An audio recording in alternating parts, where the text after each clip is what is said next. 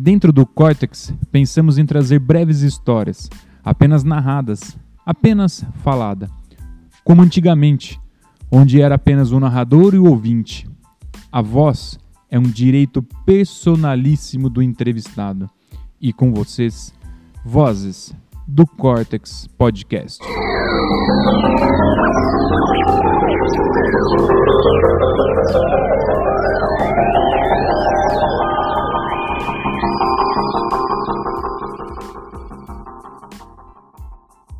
Nesse episódio de estreia, conversamos com Osmar do Nascimento, 56 anos, jornalista, mestre de cerimônia, empresário, casado, pai de três filhos, locutor e apresentador desde 1988.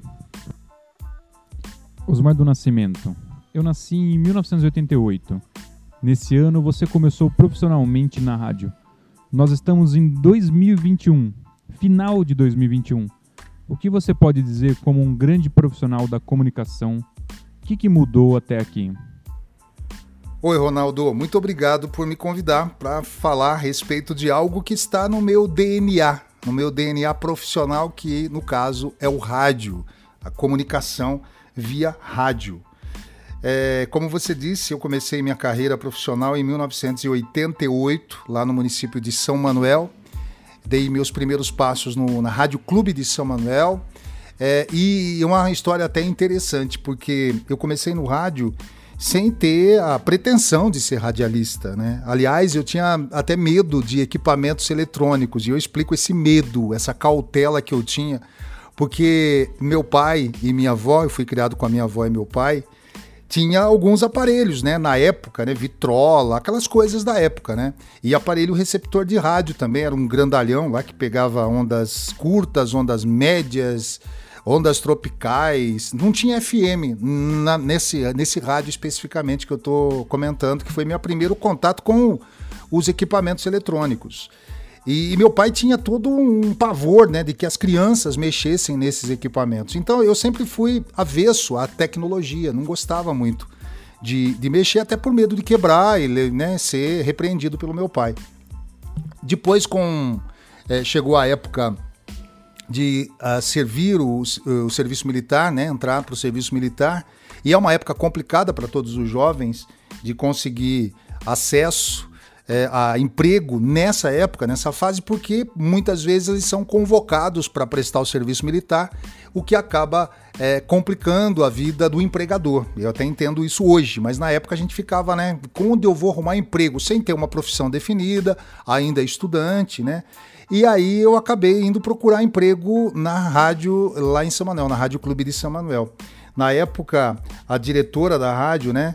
Me recebeu muito bem, uma, uma mulher muito severa, né, muito austera e uma excelente comunicadora me falou: olha, eu tenho emprego aqui, mas é de cobrador, de office boy para trabalhar na rua. Tudo bem para você? Eu falei: tudo bem.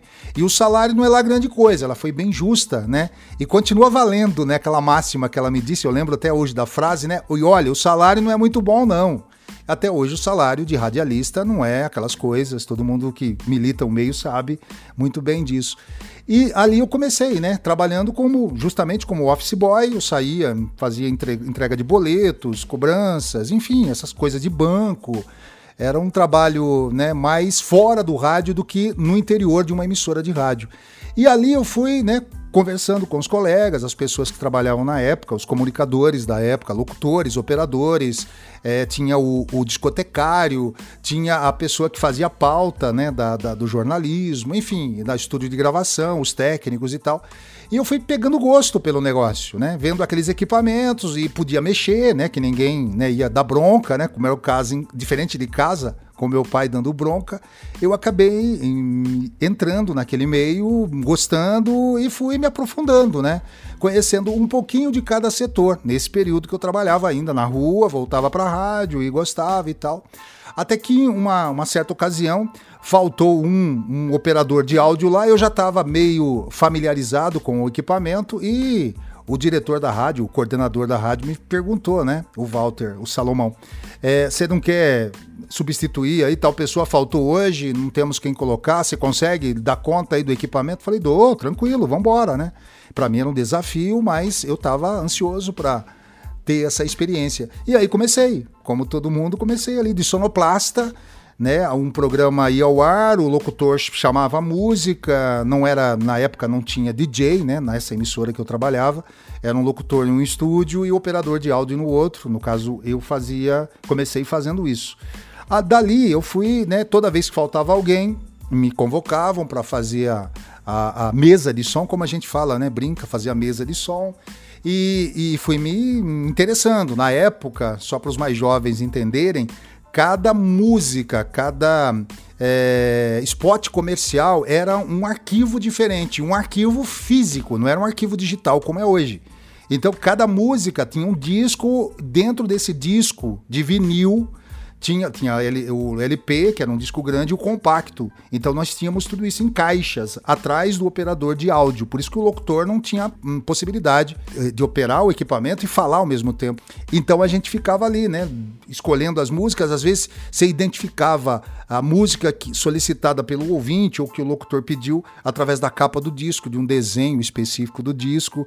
E era essa, essa mágica né, de fazer o rádio ao vivo, tudo acontecia ao vivo. Tinha que ser bem hábil, né? Encontrar a música ali, escolher. E era, é, como era disco de vinil, tinha dois toca-discos com agulha, tal, não podia arriscar o disco, que ali é custo para emissora e tal. Passada essa fase aí de que eu onde eu me adaptei à, questão do, da operação do rádio, né? Aquela parte que fica atrás, que o ouvinte sequer às vezes imagina como é feito isso. Eu passei a entender um pouco mais de música, porque aí eu passei a frequentar também a discoteca da emissora. A discoteca é o local onde ficavam guardados os discos além dos discos, é, reportagens em fita de rolo, que hoje também não existe mais. Até existe, mas é, no caso só para colecionador, não existe rádio operando com isso, que eu, pelo menos que eu saiba. E também os spots comerciais. Cada comercial era gravado um determinado meio, que no caso lá nosso era cartucho, outras emissoras usavam cassete, enfim, tinha, existiam vários meios de se armazenar esses arquivos para que pudesse ser exibido no horário específico, ali onde o, o, setor comercial vendia esses, as publicidades que eram gravadas. Existiam, como sempre houve, o merchandise, que é a propaganda falada, né, ali pelo locutor do horário ao vivo, mas tem, e sempre vai existir, eu acredito, a propaganda que é gravada num spot, né, previamente gravado e, e armazenado nesses cartuchos de, de fita magnética também. Bom, era um negócio muito que você tinha que prestar muita atenção. Porque qualquer deslize, o comercial estava fora do ponto, porque você tinha que rebobinar tá, cada um dos cartuchos, enfim. Era uma parafernália de equipamentos que a gente acabou gostando. Eu não tinha nenhuma pretensão de falar, né? Eu até acho, até hoje, eu não acho a minha voz é, bacana para o rádio. Eu estou locutor, eu não sou locutor. Eu costumo dizer para todos, né, para os meus amigos, para a família e as pessoas que me conhecem sabem que eu não levo muito a sério a questão de, de locutor, né? Eu não tenho uma voz bonita, eu não me acho que eu tenha uma voz bonita para enfeitar aí, né, os lares. Tem vozes maravilhosas de, de profissionais muito mais bem sucedidos e muito mais competentes do que eu. Aí, da mesma maneira que aconteceu com o operador de áudio, faltou um dia um determinado locutor lá num, num dia à tarde e o coordenador da rádio novamente, né? me perguntou: você, tem interesse? Quer falar lá? Vai lá, apresenta o programa hoje.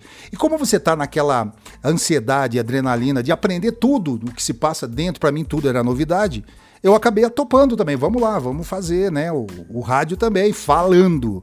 Só que, primeiro, sem voz, sem técnica nenhuma, e fui aprendendo, né? E fui falando ali, conversando com o ouvinte, imitando alguns outros locutores, alguns outros comunicadores de outras emissoras, inclusive.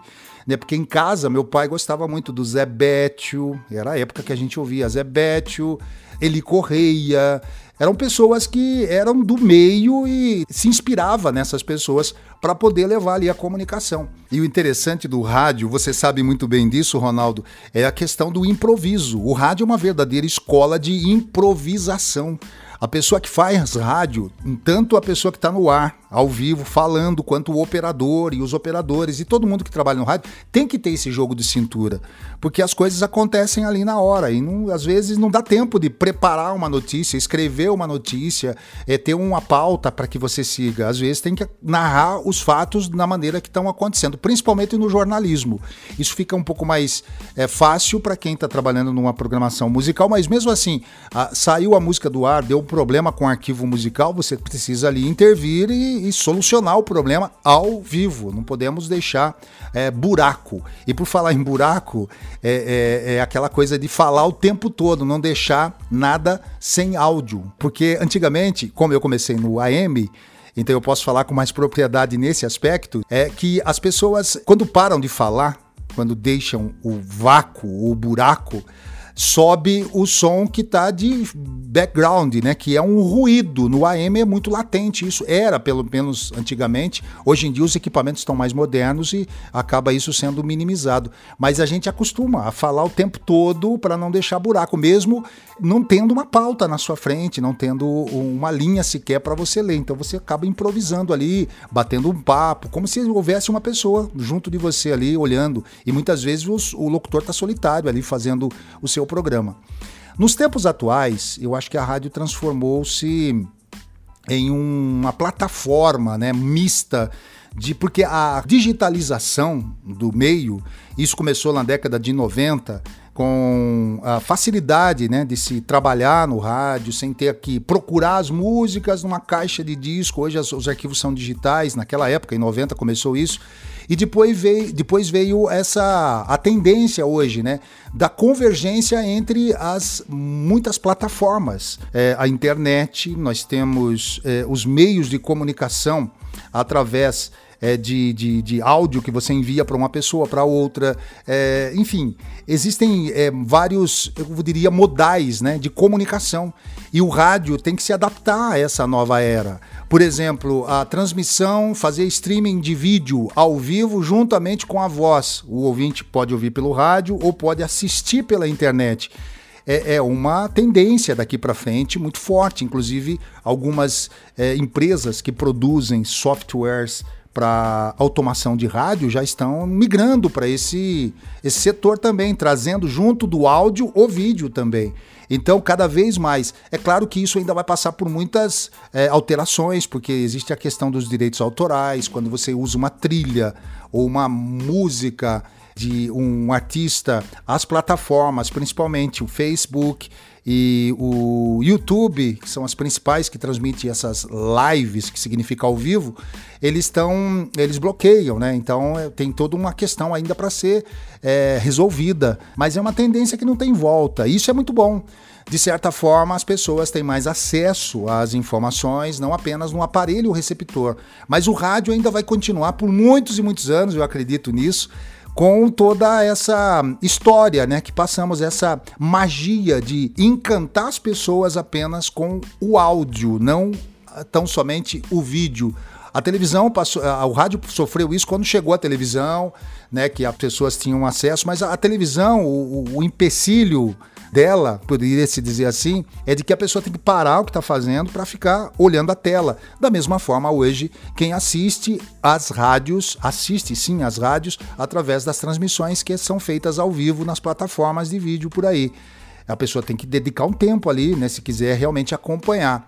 Bom, Ronaldo, é isso. Eu acho que o rádio transformou-se bastante desde a sua criação lá nos anos lá em 1831 o rádio passou por diversas revoluções, narrou diversas guerras e continua sendo ainda um veículo muito importante para a sociedade, para a comunidade, porque é através do rádio que as pessoas acordam de manhã, é através do rádio que a pessoa se desloca até o seu trabalho, é, e será através do rádio que muitas pessoas ainda vão para a cama, vão dormir. Então, o, o rádio nunca vai perder essa magia, esse encanto.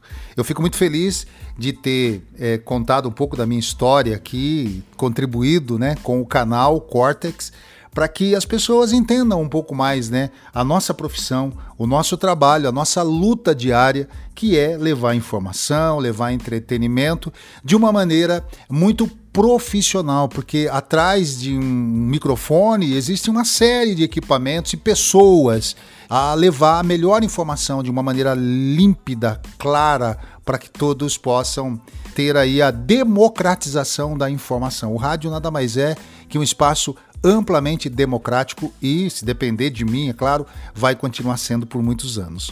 Muito obrigado pela oportunidade. Um abraço a todos vocês que nos ouviram, nos acompanharam aqui.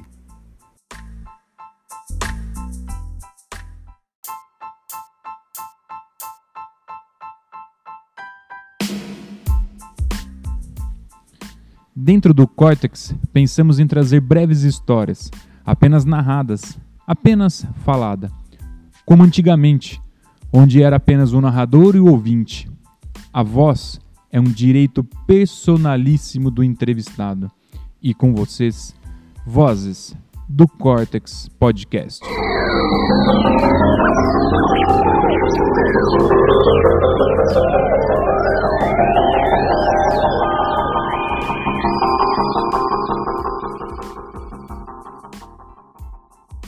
Nesse episódio de estreia, conversamos com Osmar do Nascimento, 56 anos, jornalista, mestre de cerimônia, empresário, casado, pai de três filhos, locutor e apresentador desde 1988.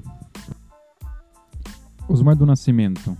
Eu nasci em 1988. Nesse ano você começou profissionalmente na rádio.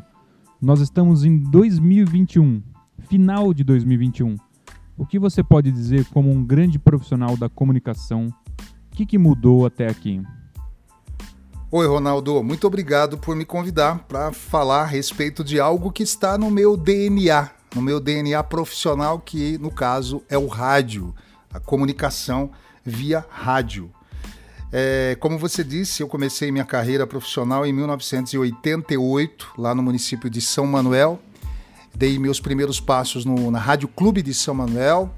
É, e uma história até interessante, porque eu comecei no rádio sem ter a pretensão de ser radialista, né? Aliás, eu tinha até medo de equipamentos eletrônicos e eu explico esse medo, essa cautela que eu tinha, porque meu pai e minha avó, eu fui criado com a minha avó e meu pai, tinha alguns aparelhos, né? Na época, né? Vitrola, aquelas coisas da época, né? E aparelho receptor de rádio também, era um grandalhão lá que pegava ondas curtas, ondas médias, ondas tropicais. Não tinha FM na, nesse, nesse rádio especificamente que eu estou comentando, que foi meu primeiro contato com os equipamentos eletrônicos. E, e, meu pai tinha todo um pavor, né, de que as crianças mexessem nesses equipamentos. Então eu sempre fui avesso à tecnologia, não gostava muito de, de mexer, até por medo de quebrar e né, ser repreendido pelo meu pai. Depois, com é, chegou a época de uh, servir o, o, serviço militar, né, entrar para o serviço militar, e é uma época complicada para todos os jovens de conseguir acesso é, a emprego nessa época, nessa fase, porque muitas vezes eles são convocados para prestar o serviço militar, o que acaba é, complicando a vida do empregador. Eu até entendo isso hoje, mas na época a gente ficava, né? Quando eu vou arrumar emprego sem ter uma profissão definida, ainda estudante, né? E aí eu acabei indo procurar emprego na rádio lá em São Manuel, na Rádio Clube de São Manuel. Na época, a diretora da rádio, né? Me recebeu muito bem, uma, uma mulher muito severa, né, muito austera e uma excelente comunicadora me falou: olha, eu tenho emprego aqui, mas é de cobrador, de office boy para trabalhar na rua. Tudo bem para você? Eu falei: tudo bem.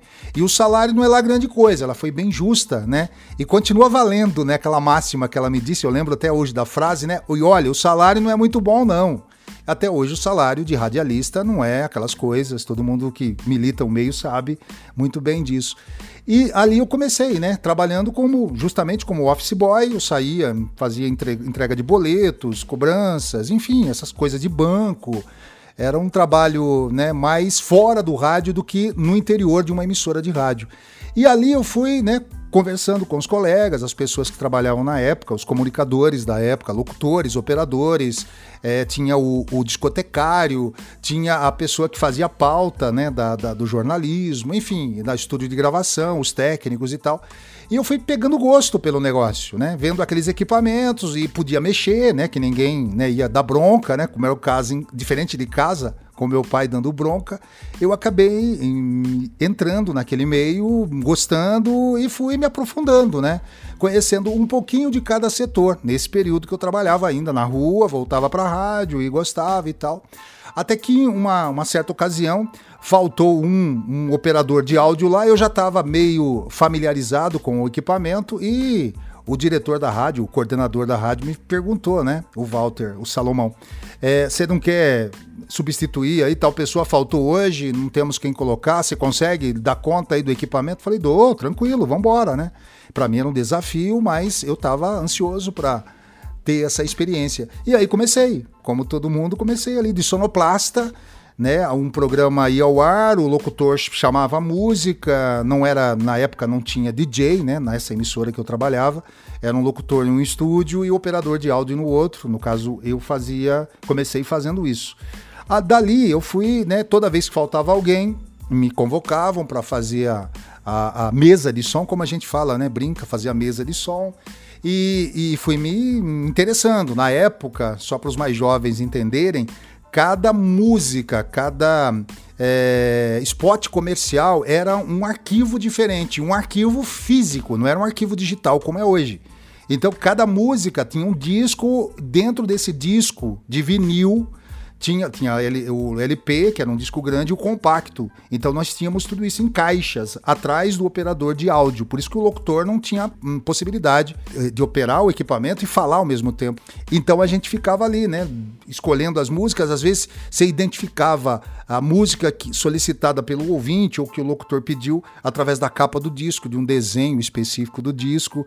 E era essa, essa mágica né, de fazer o rádio ao vivo, tudo acontecia ao vivo tinha que ser bem hábil, né? Encontrar a música ali, escolher. E era, é, como era disco de vinil, tinha dois toca-discos com agulha tal, não podia riscar o disco, que ali é custo para emissora e tal. Passada essa fase aí de que eu, onde eu me adaptei à, à questão do, da operação do rádio, né? Aquela parte que fica atrás, que o ouvinte sequer às vezes imagina como é feito isso.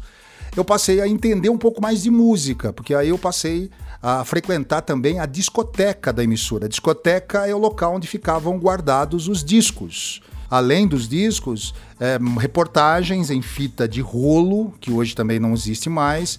Até existe, mas é, no caso só para colecionador, não existe rádio operando com isso, que eu, pelo menos que eu saiba. E também os spots comerciais. Cada comercial era gravado um determinado meio, que no caso lá nosso era cartucho, outras emissoras usavam cassete, enfim, tinha, existiam vários meios de se armazenar esses arquivos para que pudesse ser exibido no horário específico, ali onde o, o, setor comercial vendia esses, as publicidades que eram gravadas. Existiam, como sempre houve, o merchandise, que é a propaganda falada, né, ali pelo locutor do horário ao vivo, mas tem, e sempre vai existir, eu acredito, a propaganda que é gravada num spot, né, previamente gravado e, e armazenado nesses cartuchos de, de fita magnética também. Bom, era um negócio muito que você tinha que prestar muita atenção. Porque qualquer deslize, o comercial estava fora do ponto, porque você tinha que rebobinar tá, cada um dos cartuchos, enfim. Era uma parafernália de equipamentos que a gente acabou gostando. Eu não tinha nenhuma pretensão de falar, né? Eu até acho, até hoje, eu não acho a minha voz é, bacana para o rádio. Eu estou locutor, eu não sou locutor. Eu costumo dizer para todos, né? Para os meus amigos, para a família. E as pessoas que me conhecem sabem que eu não levo muito a sério a questão de, de locutor, né? Eu não tenho uma voz bonita, eu não me acho que eu tenha uma voz bonita para enfeitar aí, né, os lares. Tem vozes maravilhosas de, de profissionais muito mais bem sucedidos e muito mais competentes do que eu.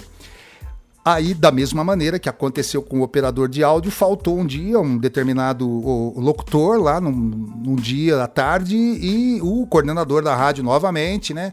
Me perguntou: você, você tem interesse? Quer falar lá? Vai lá, apresenta o programa hoje. E como você está naquela ansiedade, adrenalina de aprender tudo o que se passa dentro, para mim tudo era novidade, eu acabei topando também. Vamos lá, vamos fazer, né? O, o rádio também, falando Só que, primeiro, sem voz, sem técnica nenhuma, e fui aprendendo, né? E fui falando ali, conversando com o ouvinte, imitando alguns outros locutores, alguns outros comunicadores de outras emissoras, inclusive. Né, porque em casa meu pai gostava muito do Zé Bétio, era a época que a gente ouvia Zé Bétio, Eli Correia, eram pessoas que eram do meio e se inspirava nessas pessoas para poder levar ali a comunicação. E o interessante do rádio, você sabe muito bem disso, Ronaldo, é a questão do improviso. O rádio é uma verdadeira escola de improvisação. A pessoa que faz rádio, tanto a pessoa que está no ar, ao vivo, falando, quanto o operador e os operadores e todo mundo que trabalha no rádio, tem que ter esse jogo de cintura. Porque as coisas acontecem ali na hora e não, às vezes não dá tempo de preparar uma notícia, escrever uma notícia, é, ter uma pauta para que você siga. Às vezes tem que narrar os fatos na maneira que estão acontecendo, principalmente no jornalismo. Isso fica um pouco mais é, fácil para quem está trabalhando numa programação musical, mas mesmo assim, a, saiu a música do ar, deu problema com o arquivo musical, você precisa ali intervir e, solucionar o problema ao vivo. Não podemos deixar é, buraco. E por falar em buraco, é, é, é aquela coisa de falar o tempo todo, não deixar nada sem áudio. Porque antigamente, como eu comecei no AM, então eu posso falar com mais propriedade nesse aspecto, é que as pessoas, quando param de falar, quando deixam o vácuo, o buraco, sobe o som que está de background, né? Que é um ruído. No AM é muito latente. Isso era, pelo menos antigamente. Hoje em dia os equipamentos estão mais modernos e acaba isso sendo minimizado. Mas a gente acostuma a falar o tempo todo para não deixar buraco, mesmo não tendo uma pauta na sua frente, não tendo uma linha sequer para você ler. Então você acaba improvisando ali, batendo um papo, como se houvesse uma pessoa junto de você ali olhando. E muitas vezes os, o locutor está solitário ali fazendo o seu programa.